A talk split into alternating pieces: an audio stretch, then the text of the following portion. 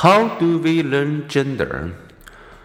A gender role describes how others expect us to think, feel, and act.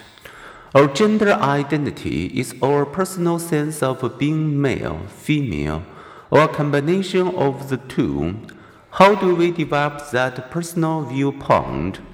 Social learning theory assumes that we acquire our gender identity in childhood by observing and imitating others' gender linked behaviors and by being rewarded or punished for acting in certain ways. Some critics think there is more to gender identity than imitating parents and being repeatedly rewarded for certain responses. They point out that gender typing, taking on the traditional male or female role, varies from child to child, no matter how much parents encourage or discourage traditional gender behavior.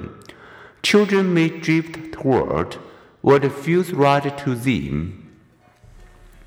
Some organize them into boys' worlds and girls' worlds, each guided by rules.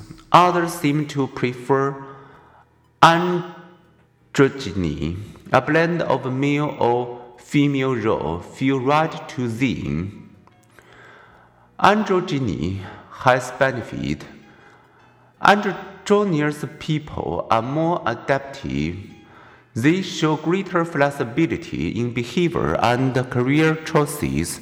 They tend to be more resilient and self accepting, and they experience less depression. How we feel matters, but so does how we think. Early in life, we form schemas or concepts that help us make sense of our world.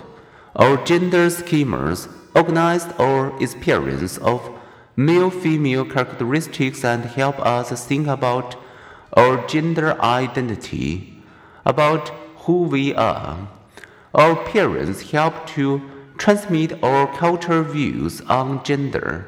In one analysis of 43 studies, parents with traditional gender schemas were more likely to have gender typed children who shared their culture's expectations about how males and females should act.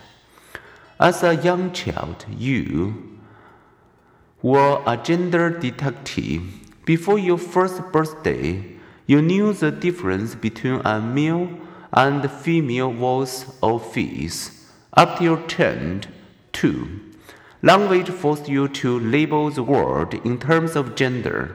If you are an English speaker, you learn to set, classify people as he or she. If you are a French speaker, you learned also to classify objects as masculine or femin, uh, feminine.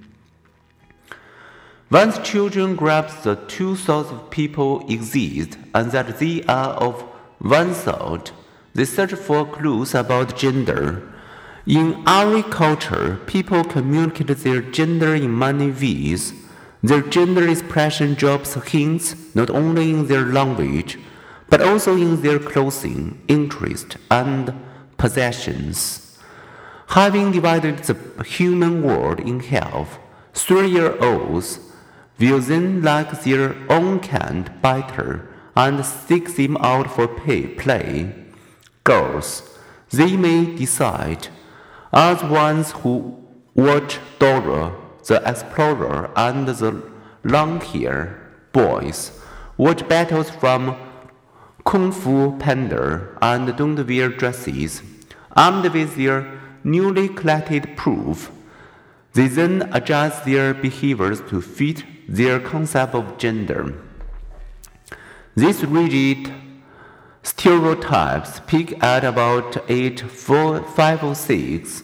If the new neighbor is a boy, a six year old girl may assume that she can't share his interests. For young children, gender looms large. For transgender person, comparing one's personal gender identity with cultural concept of gender roles produces feelings of confusion and discord. A transgender person's gender identity differs from the behaviors or traits considered typical for that person's birth sex. A person who was born a female may feel he is a man living a woman's body. A person born male may feel she is a woman living in a man's body. Some transgender people are also transsexual, they prefer to live as members of the other birth sex. Some transsexual people may seek medical treatment to achieve their preferred gender identity. Note that gender identity is distinct from sexual orientation. Transgender people may be sexually attracted to people of the opposite birth sex the same birth sex, both sexes, or to no one at all.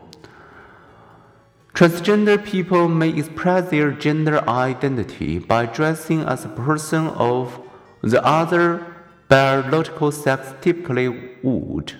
Most who dress this way are biological males who are attracted to women.